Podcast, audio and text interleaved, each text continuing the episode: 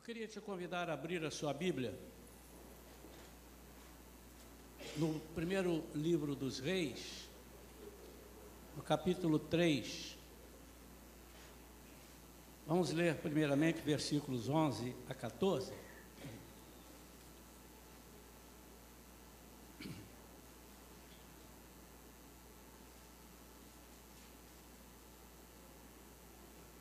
Primeiro Reis 3, 11 a 14. Por esse motivo, por esse motivo Deus lhe declarou: Porque foi este o teu pedido, e já não rogaste para ti vida longa, nem riqueza, nem a vida dos teus inimigos, mas solicitaste para ti discernimento, para ouvir e julgar com justiça, farei o que pediste.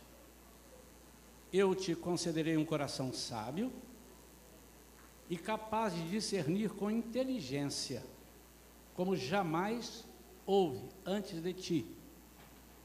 E depois de ti, nunca haverá. Também te dou o que não pleiteaste: riquezas e glória. De modo que durante a tua vida não haverá rei semelhante a ti. E mais, se andares nos meus caminhos, obedecendo aos meus estatutos e aos meus mandamentos, como procedia Davi teu pai, eu prolongarei os teus dias sobre a terra. Vamos falar com Deus? Pai querido, em nome de Jesus, fala conosco, Pai. Espírito Santo de Deus, fala ao nosso coração de uma forma que nós não tenhamos a menor dúvida que é o Senhor é quem está falando. Senhor, nós não queremos sair daqui vazios e ainda que tenhamos chegado, chegado cheios, queremos sair super cheios da tua graça, do teu poder, do teu conhecimento, do teu amor do teu entendimento. Fala ao nosso coração em nome de Jesus. Amém. Esse trecho que eu li é uma resposta que Deus está dando a Salomão. E ainda no capítulo 3, o contexto dessa resposta é por causa do sonho que Salomão teve e do que Deus fala com ele em sonho. No versículo 4 diz: O rei Salomão foi a Gibeon para lá oferecer sacrifícios, porquanto ali se encontrava o principal lugar sagrado, e ofereceu naquele altar mil, mil holocaustos queimados. Quero que os irmãos comecem a prestar atenção na caminhada de Salomão, que Deus vai fazer com ele, que Deus vai falar e que serve para nós. Em Gibeon, Yahvé apareceu em sonho a Salomão durante a noite. Deus disse: Pede o que desejares, e eu te darei.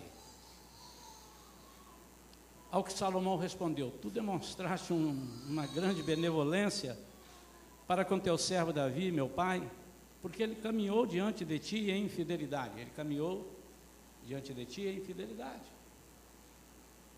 Salomão está dizendo justiça e retidão de coração para contigo. Tu mantiveste prodigiosa misericórdia para com ele e lhe concedeste um filho que hoje se assenta no seu trono. É ele mesmo. Agora, pois, Yahvé, Senhor meu Deus, constituíste rei a teu servo, em lugar do meu pai Davi, mas eu não passo de um jovem que não sabe liderar. Quanta humildade.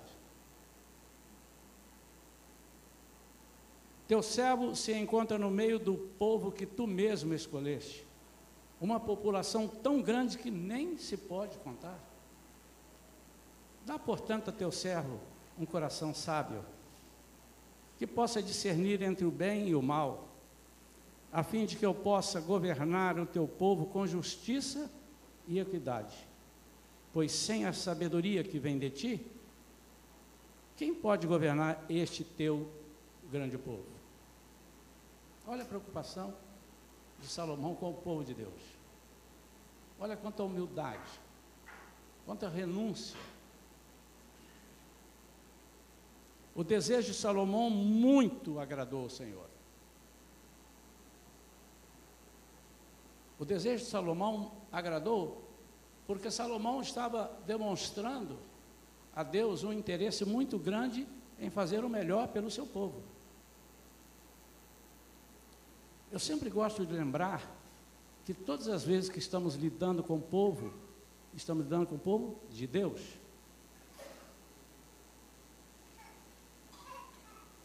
E todas as vezes que agradamos o povo de Deus, agradamos a Deus. Eu estou no Antigo Testamento, mas Jesus disse isso no Novo Testamento. Quando vocês fazem essas coisas, e ele falou coisas boas, deu água, foi visitar quem estava preso, foi ver quem estava doente. O contrário procede. Quando você não deu água, quando você não foi visitar, quando você maltratou. Então, essas coisas são feitas como sendo a mim. Então, o desejo de Salomão muito agradou ao Senhor. Por esse motivo, Deus lhe declarou: porque foi este o teu pedido, e já não rogaste para ti vida longa, nem riqueza. Já imaginaram, irmãos? Deus aparece para nós hoje aí, para alguém de vocês, diz assim, olha, você pede o que você quiser. Primeira coisa que eu vou fazer é pensar nas dívidas. Senhor, eu preciso de um milhão de dólares. Senhor, eu a minha casa, eu não tenho casa. Senhor, eu tenho sido incomodado pelos meus inimigos. É, é natural. Afasta essa turma ruim de perto de mim. Não pediste riqueza nem honra, mas solicitaste para ti discernimento para ouvir e julgar com justiça, eu farei o que pediste eu te considerei um coração sábio e capaz de discernir com inteligência, como jamais houve antes de ti e depois de ti nunca haverá. Eu quero falar nesta manhã sobre algo que a Bíblia diz que nós devemos pedir. Em Tiago 1,5 diz: Se algum de vós tem falta de sabedoria, peça a Deus, que a todos concede liberalmente, com grande alegria. Mas eu quero falar que há um perigo muito grande nós sermos muito sábios. E eu vou repetir que nós não devemos deixar de pedir. Mas que nós tenhamos que, nós temos que prestar atenção no perigo que isso pode nos trazer. Eu quero escorrer aqui alguns tópicos que aconteceram com Salomão e que certamente pode acontecer conosco, se já não tem acontecido. Vocês viram que Salomão é considerado por Deus e depois pelas pessoas que vêm visitar, se você continuar lendo, você vai ver todos os sábios, falava em sabedoria Salomão, aí um sábio do Egito, um sábio de qualquer outro lugar, ia lá, eu preciso ver. E chegando lá, eles se assustavam. A impressão que dava é que eles estavam conversando com Deus, de tanta sabedoria.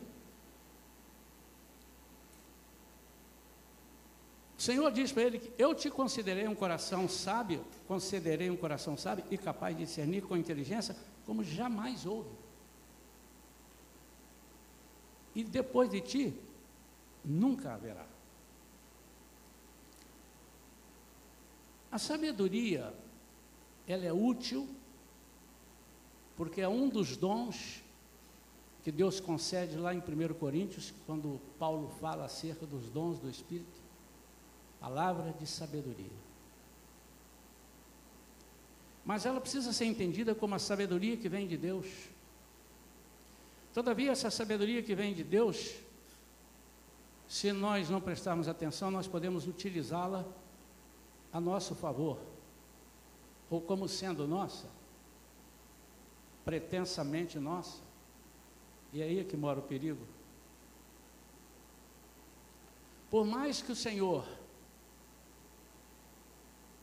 tenha falado isto e fez, e a Bíblia não mostra nenhum homem mais sábio do que Salomão, por mais que ele não tenha retirado isso, Salomão sofreu. Salomão teve o puxão de orelha de Deus. E eu quero dizer, irmãos, que quando Deus puxa a orelha da gente, é um puxão mais duro do que o puxão de orelha que o diabo pode dar. A Bíblia diz: duro é cair nas mãos de Deus. Porque você não vai ter a quem recorrer se você cair na mão dele. É ele. E ele faz o que ele bem entender.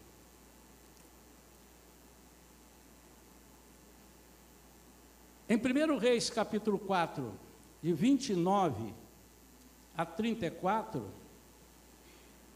a Bíblia fala acerca dessa sabedoria. Deus concedeu a Salomão uma generosa, generosa porção de sabedoria e entendimento, uma capacidade de discernimento muito além do normal e conhecimento tão abrangentes e profundos que não podiam ser medidos. A sabedoria divina outorgada a Salomão era maior do que a de todos os homens do Oriente e maior do que toda a sabedoria do Egito. Salomão era mais sábio do que qualquer ser humano, mais do que o Esraíta Etan, mais sábio que Emã, Calcol, nem sei quem esses camaradas são, mas ele está dizendo que é mais sábio que eles eram sábios, filhos de Maol. Sua fama espalhou-se por todas as nações em redor. O que, que se espalhou? A fama dele. Será que Deus não gosta que sejamos famosos? Será que Deus tem alguma coisa contra a fama? Não. Ele criou três mil provérbios e compôs mil e cinco cânticos. Dissertou a respeito das plantas, desde o cedro do Líbano até o isopo que cresce nos muros. De igual modo, discorreu sobre os quadrúpedes e as aves, os animais que se movem rente ao chão e os peixes. Sábios de todos os povos vinham ouvir a sabedoria de Salomão, eram missionários, enviados por todos os reis da terra que haviam sido informados sobre o saber deste rei. Que coisa tremenda. Mas o Senhor se irou e se indignou contra Salomão. Ele começa reinando e fazendo a vontade de Deus. Ele começa sendo humilde. Ele começa agradando tanto a Deus. Irmãos, antes disso tudo, ele vai e oferece mil holocaustos. Eu quero que você imagine subindo ao céu o aroma desses mil holocaustos, mil animais mortos em, ofer eh, em oferta a Deus, coração dele. Mas Deus se indignou com ele. Em 1 Reis, ainda no capítulo 11, todo, eu não vou ler, obviamente, você pode ler em casa. Deus mostra o erro de Salomão, e nós vamos comentar algumas coisas aqui. Ampassan, Salomão acaba se casando com 700 mulheres. Eu fico só pensando em ter 700 sogras.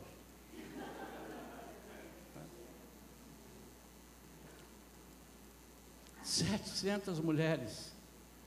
300 concubinas extras. Porque ele tinha poucas, né? então 700, eu vou arranjar 300 extras. Mas o pior, e outra coisa, irmãos, alguns irmãos dizem assim: não, mas Deus aprovava a poligamia, porque está aqui, ó. Me mostra na Bíblia onde é que Deus aprovou isso, ou aprova. Deus permitiu. Você tem responsabilidade e consequências nos seus, nas suas escolhas. Todos os povos contrários, aquilo que Deus falou para ele, aqui está no capítulo 11, ele disse assim: você, é, é, é, além da filha de Faraó, o rei Salomão amou muitas mulheres estrangeiras, moabitas, amonitas, edomitas, sidônias e etéias, todas pertencentes às nações sobre as quais o Senhor ordenara expressamente aos filhos de Israel: vós não entrareis em contato com eles e eles não entrarão em contato convosco, pois certamente no dia em que isto ocorrer, desviarão o vosso coração para seguir os seus deuses e divindades. Contudo, Salomão apaixonou-se por elas e as tomou por esposas. Às vezes nós não percebemos as entrelinhas dos cuidados de Deus. Eu quero compartilhar aqui com os irmãos algumas coisas. Quando é que a nossa sabedoria pode ser nossa inimiga? Começa sendo quando ela permite, ou quando ela é aliada, e nós permitimos, melhor dizendo, que venha sobre a nossa vida uma vaidade muito grande. Deus não é contra a sua beleza. Quem se acha bonito aqui fala eu. E quem não se acha diz eu. Ué, quatro ou cinco falaram eu, o resto não falou? Né? Não é pecado. Se beleza fosse pecado, vocês não teriam esse pastor. E humildade também, né? Mas quando a nossa beleza passa a ser vaidade na nossa vida, isso desagrada a Deus. Quando você gasta mais tempo com a sua beleza do que com as coisas de Deus, aí tem alguma coisa errada. Quando você sabe fazer alguma coisa, é muito esperto, muito bom naquilo, Deus gosta. Mas quando aquilo se torna uma vaidade na sua vida, perigo. A vaidade entrou em Salomão.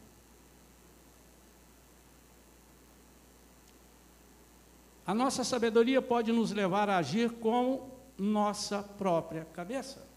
Lógico. Se eu sou o homem mais sábio do mundo, dito por Deus, por que, que eu vou ficar perguntando a Deus? Se agora eu estou num patamar das pessoas virem a mim, pedir conselho. Por que, que eu tenho que ficar falando com Deus? E ali ele se tornou morno. O apóstolo Paulo disse assim: quando eu estou fraco, aí é que eu sou forte. O poder de Deus se aperfeiçoa na fraqueza. Em vez de seguir conselhos de Deus, passou a dar conselhos seus. No início, eu creio piamente, as pessoas chegavam e ele pedia, Senhor, está me perguntando aqui como é que eu faço? Aí eu falava, é isso aí. Daqui a pouco ele ligou automático e passou a não consultar a Deus, porque eu não creio que ele consultou a Deus para dizer assim: como que eu vou expandir o meu reino? Ele já imaginou, eu vou casar com as mulheres de cada reino, é, princesa, ali a Bíblia diz princesas, filhos de nações, e ele disse: agora eu vou tomar posse disso tudo. Será que Deus daria esse conselho? Quando você tem um dinheiro para aplicar, se você pedir ao Senhor, Ele vai te orientar a aplicar. Mas você pode aplicar num lugar e ser a sua maldição, em termos de te levar fora do caminho do Senhor, e pode fazer com que você perca todo o dinheiro. A humildade inicial deu lugar à arrogância e prepotência. Quando ele diz lá em 1 Reis 3,9: Quem sou eu para governar este teu grande povo, teu tão grande povo? Ele agora começa a imaginar o seguinte: eu sou o rei da cocada preta. Em 1 Reis 10, 7 tem uma passagem esse é um versículo só. 1 Reis, capítulo 10. Uma mulher, a rainha de Sabá, ouve falar desse homem, da riqueza e da sabedoria dele. Ela disse: Eu vou lá ver. e ela foi ver. E diz a Bíblia que não havia uma pergunta sequer que, ele, que ela perguntasse e ele não soubesse responder.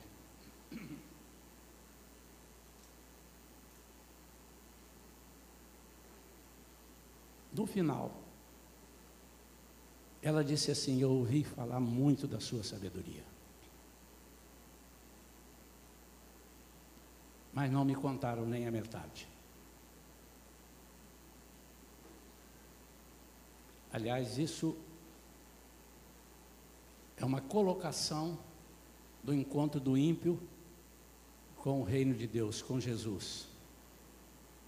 Quando a gente fala do Evangelho, as pessoas ouviram e depois que aceitam Jesus, dizem assim: não me contaram nem a metade.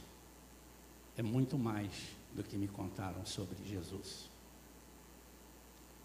Segunda coisa, a nossa sabedoria pode nos levar a buscar conquistas perigosas. Na ânsia de crescer, Salomão fez aliança com outros povos. Até aí parecia normal querer se relacionar com outros povos para expandir o seu reino, mas a condição em casar com as mulheres, como eu disse aqui, desses povos diferentes, foi adultério. De não só o adultério sexual, mas o adultério da palavra de Deus. A seguir, ele começou a se aproximar dos deuses dessas mulheres. O que, é adulterar? Adulterar é mudar. Ó, você, eu, eu fiz esse texto aqui, você adulterou o texto, você trocou, você mexeu no texto.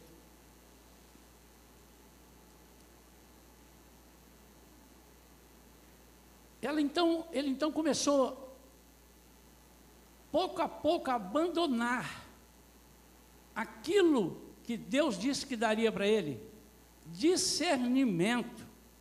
O que é discernimento? É uma coisa que o crente não pode perder. Discernir entre o bem e o mal, entre o certo e o errado, nós não podemos perder isso. E quando nós começamos a atuar com a nossa sabedoria, certamente nós vamos perder, vamos ficar mornos. O passo seguinte foi servir os deuses dessas mulheres. Idolatria. E eu vou te dizer uma coisa, meu amado e minha amada: Deus não perdoa idolatria. Deus é capaz de perdoar o idólatra quando ele se arrepende. Mas não há hipótese de você continuar sendo idólatra e Deus te amar permitindo que você continue. Ele te ama para te trocar de posição. E às vezes, quando nós pensamos em idolatria, nós pensamos em adultério, se bem que, não, não gostaria de falar nisso, mas há adultérios entre cristãos, adultério de corpo, adultério de marido com mulher, mas o que eu quero compartilhar, o perigo que vem sobre a nossa vida é aquele que é sutil. É aquele que a gente pensa que Deus não está vendo. É aquele que a gente pensa que Deus está até se agradando, porque não fez nada, não me matou. Eu estou com 700 mulheres, estou com 300 concubinas, Deus não me matou. Nós também então podemos atrair Graças a Deus. Nós também podemos atrair a ira de Deus quando usamos indevidamente nossa sabedoria. Como? Primeiro, por adultério. Viciar dolosamente a qualidade de uma coisa, juntando-lhe outras mais ordinárias que passam despercebidas à simples vista introduzir modificação, alterar, deturpar. Quando você lê a palavra de Deus e deturpa aqui para o seu bem, você está adulterando a palavra. Quando você recebe uma palavra de Deus, Deus avisando a você o que é para fazer e você faz o contrário, ou faz um pouquinho diferente, você é um adúltero.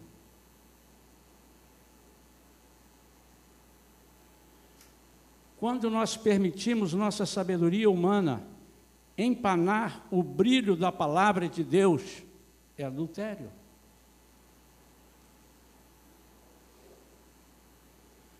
Quando nós resistimos o Espírito Santo, é adultério.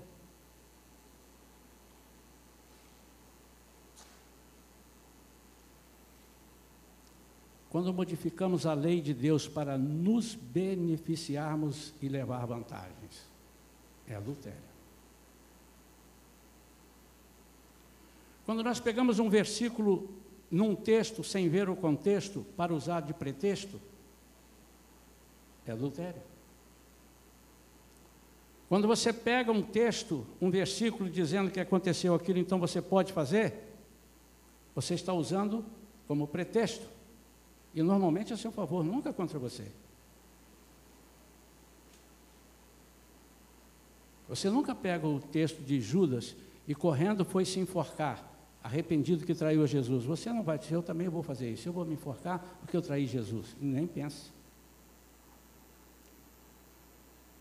por idolatria, quando colocamos qualquer outro assunto, objeto, valor em pé de igualdade com Deus, não precisa ser acima.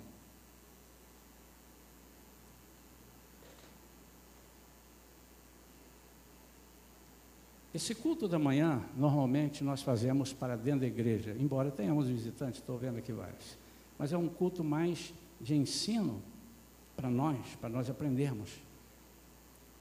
Mas se o visitante está aqui, ele também está aprendendo isso. E se ele é de outra igreja, ele vai levar isso para a sua igreja. E se ele não é crente em Jesus, ele sabe como é que a roda toca, servindo a Jesus.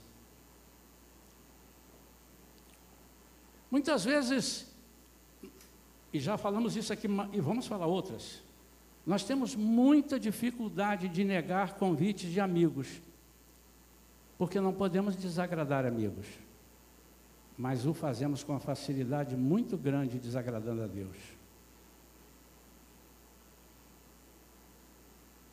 Eu não posso ficar mal com aquele meu amigo. Ele é meu padrinho de casamento. E Jesus é o quê? Eu estou me referindo, irmãos,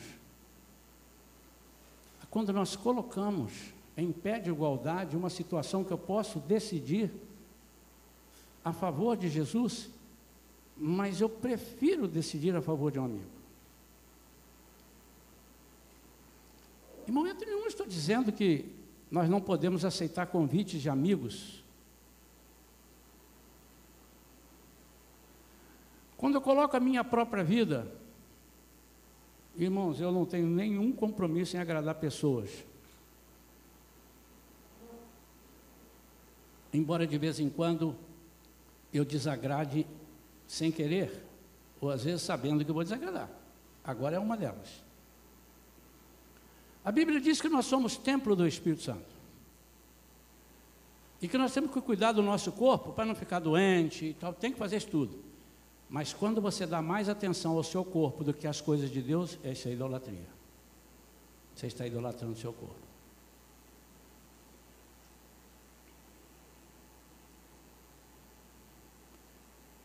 Deus te dá 90% do dinheiro e pede só 10%. Ele não te obriga, ele pede. Quando você não entende isso, dando os 10 e usando errado os 90, é idolatria. Eu não vou nem falar que você não deu os 10. Vocês estavam pensando que eu falar, ah, não deu o dízimo, olha o pastor falando sobre dízimo. Isso não sou eu que tenho que falar, é Deus que tem que falar com você. Estou falando sobre os 90 que ficam na tua mão. Se aplica onde? Em jogos de azar? Traz para dentro de casa coisas que não edificam? Quando o seu carro ocupa um lugar maior, de maior preocupação, do que Deus na sua vida, é idolatria. Mas Deus te deu sabedoria para escolher o melhor carro e comprar, desde que ele seja para glorificar o nome do Senhor. A sua casa, eu contei aqui uma vez que um pastor, eu era ainda jovem, embora isso não tenha muito tempo, é, o, o pastor contou que um membro da igreja dele disse: Pastor, eu estou orando há tanto tempo querendo comprar uma casa de praia, Deus não me dá, não é possível, eu sou fiel, dou dízimo, estou em todos os cultos. E eu tenho irmão aqui na igreja que já tem duas casas de praia, tem uma de campo. E Deus, o pastor falou para ele assim, é porque Deus conhece o teu coração. Sabe que quando ele te der uma casa de praia, você não vem mais à igreja num domingo de sol. Isso é o pastor dele que conhecia ele. Obviamente, irmão, nós não estamos falando que o dia que você não vier à igreja porque está um sol bonito, você vai à praia, você vai para o inferno. Claro que não. Os irmãos sabem que eu sou um pastor moderno. Mas eu estou dizendo sobre ocupar o lugar. A Bíblia fala que nós não devemos andar ansiosos com coisa nenhuma. Nenhuma. E às vezes nós estamos aqui, estamos ansiosos.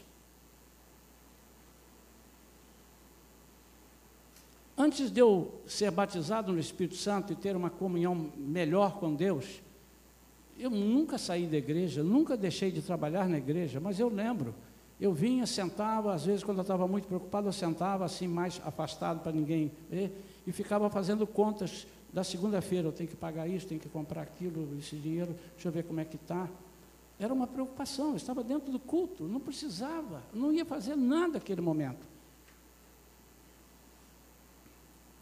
Se há na sua vida alguma coisa que está ocupando um lugar tão importante quanto o lugar de Deus, não é mais, tão importante, isso é idolatria. E aí nos tornamos mornos. A nossa sabedoria nos faz vaidosos. A vaidade é uma praga.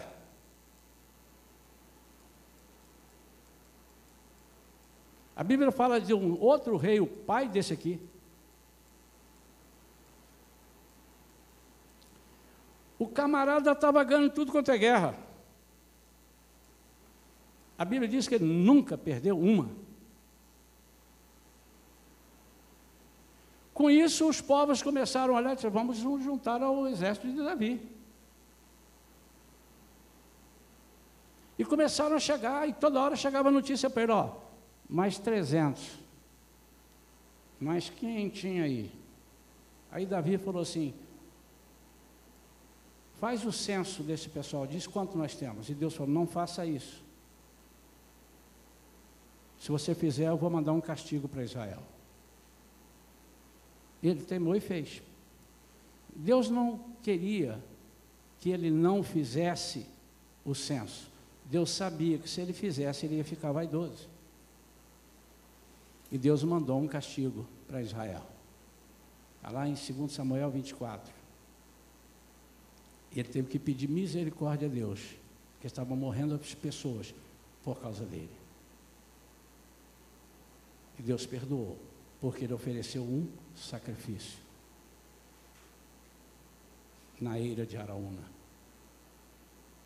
Só quero oferecer a Deus o que tiver valor. Oferta digna do meu rei, nada inferior. Se no altar me chamar, o meu melhor vou lhe entregar. Não vou oferecer a Deus o que nada me custar nos tornamos mornos. A nossa sabedoria vem de Deus. Eu vou repetir aqui em Tiago, no capítulo 1, versículo 5, diz: Se alguém precisa, se alguém quer, se você acha que você não é sábio, peça a Deus e Ele vai te dar sabedoria. Mas o X da questão, irmãos, é que nós queremos usar essa sabedoria para nosso próprio deleite. E essa sabedoria, embora nós façamos parte dela, porque Deus prometeu a Salomão que se ele fizesse, e mais, se anda, versículo 14, se andares nos meus caminhos, obedecendo aos meus estatutos, aos meus mandamentos, como procedia Davi teu pai, eu prolongarei os teus dias sobre a terra. Sabe o que, é que ele está dizendo? Não adianta você ter sabedoria e riqueza se você não tiver vida para vivê-las.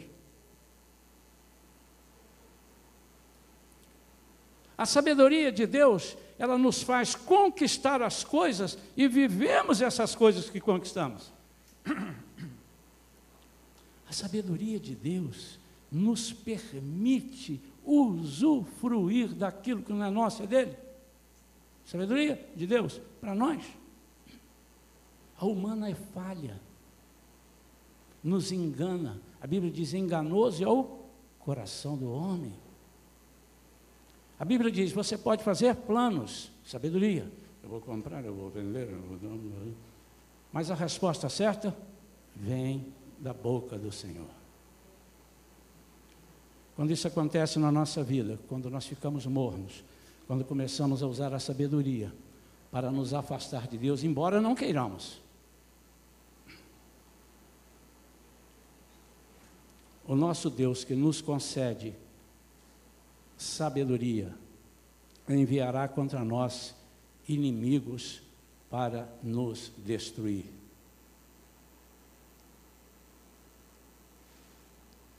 Deus envia inimigos para Salomão. Depois você continue lendo a sua história, isso é uma história linda. O servo dele se rebela contra ele. Vira uma coisa horrível naquilo que poderia ter um desfecho muito superior. E o que Deus fala para nós na era do Novo Testamento: tirarei de ti este reino e te darei ao teu servo, lugar onde fomos chamados para sermos reis e sacerdotes. Nas cartas de Apocalipse ele diz isso. Eu vou te tirar.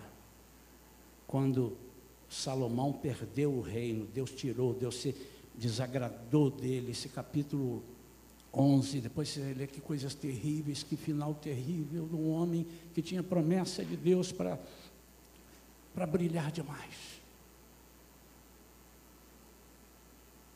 Isso pode acontecer conosco. Nós começamos a perder a nossa credibilidade. Começa dentro de casa. Depois começa com os nossos parentes. Depois começa com os nossos amigos, vai até os nossos amigos. Depois todos percebem que nós não somos dignos de sermos imitados. Permitirei que inimigos te ataquem. É do inimigo se rebelar contra nós, ou vir até nós, tentando nos, nos destruir. É do inimigo. Mas permissão para ele nos atacar é do Senhor. E às vezes você está orando uma oração que vai bater e não vai voltar, porque o Senhor está permitindo. E o que você tem que fazer é pedir perdão e voltar atrás naquilo que você estava fazendo. Você não pode continuar desagradando a Deus e pedindo a Deus, me abençoa. Deus não é doido? Mas por maior que seja o teu pecado, o teu problema, a tua idolatria, você tem chance 100% de chegar diante de Deus e dizer: Senhor, eu me arrependo.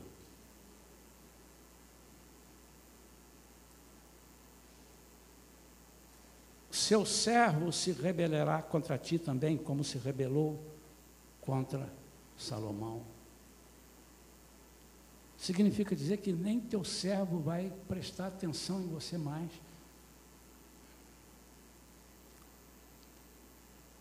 Irmãos, sinceramente, eu tenho andado muito preocupado com as ofertas que o mundo faz a nós todos para sermos mais sábios. E cada hora tem uma coisa nova. Isso está entrando dentro da igreja de Cristo. Ensinar a ser feliz, ensinar a ser próspero, ensinar a, a ter um casamento bom, ensinar a ser isso. Isso não se aprende com coach,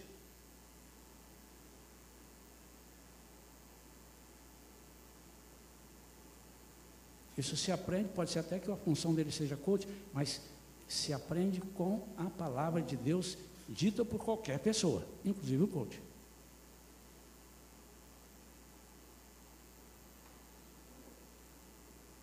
Por duas razões, são várias, vou dar duas. A primeira é que Deus não divide a glória dele com ninguém. Bastava essa. E a segunda, que você vai achar que você sabe tanto que não precisa dele. Você vai confiar nas forças humanas. E ele disse: Maldito homem que confia no homem, ou seja, na força humana.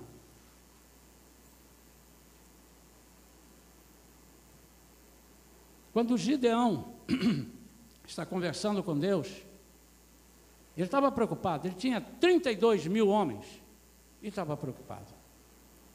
E Deus falou: tem muita gente aí, eu vou tirar alguns. E fez um teste com ele e tirou 22 de uma tascada, ficou com 10 mil. Aí ele coçou a cabeça, o negócio piorei. Eu fui falar com Deus, e Deus agora me deixa com 10. Ele falou, mas ainda tem muito.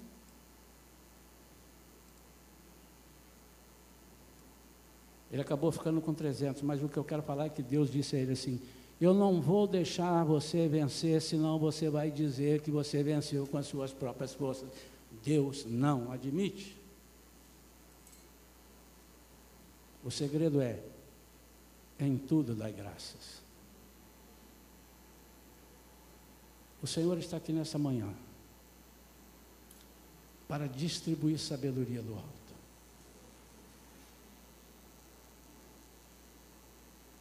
Na idade que eu estou, eu fiz 50 anos. Ah, os irmãos acham que eu não fiz? Muito obrigado, então eu vou fazer ainda. Já fiz, alguns já fiz. Eu tenho aprendido a esperar um pouco. E às vezes chega situações para a gente aqui na igreja, irmãos, no gabinete, ou algum conselho que o irmão peça, que eu digo assim, Não tenho a menor ideia, irmão. Não sei. Mas me dá um tempinho aí que eu vou. E nesse tempo eu começo a falar. Um dia eu me peguei falando, Senhor, eu não tenho a menor ideia, eu nunca passei por essa situação que o Senhor está me colocando agora. Eu nunca vi. Não sei. E eu estou com vergonha porque eu não sei. E ele disse assim: Não, eu estou gostando de você não saber. Porque você não saber me fez me procurar. Te fez me procurar. Significa dizer que eu posso confiar e dar outros difíceis para você, que eu sei que você não vai tentar resolver, você vai me procurar. Qual é a necessidade da tua sabedoria hoje? Você precisa ter sabedoria para quê? Você está diante de um problema no seu lar? Você não sabe como resolver, você está com um problema de dinheiro, dívida, não sabe como resolver. Será que Deus entende de dívida? Ele nunca teve dívida. Se você está diante de um problema de ordem social, de ordem profissional, seja o que for, você precisa de sabedoria. E pode ser que você vindo falar comigo, eu não tenha, eu vou me assustar, porque, eita, isso eu nunca vi. Mas pode vir, mas eu te desafio e te encorajo ao mesmo tempo a você falar com Deus e dizer: Senhor,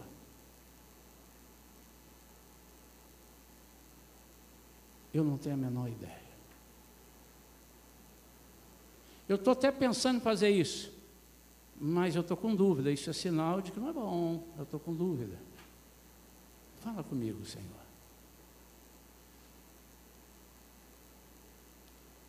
Feche seus olhos, eu quero orar.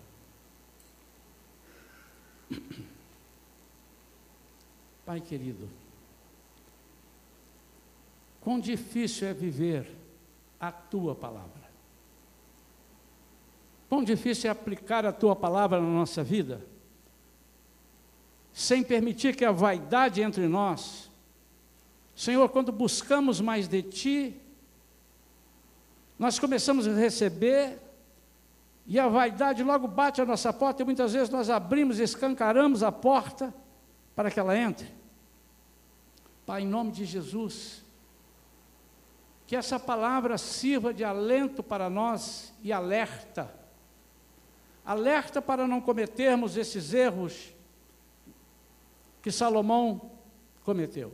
E alento de sabermos que se buscarmos a Ti em arrependimento, o Senhor se compadecerá de nós e sarará as nossas doenças, as nossas mazelas e nos libertará de todo o jugo do inimigo.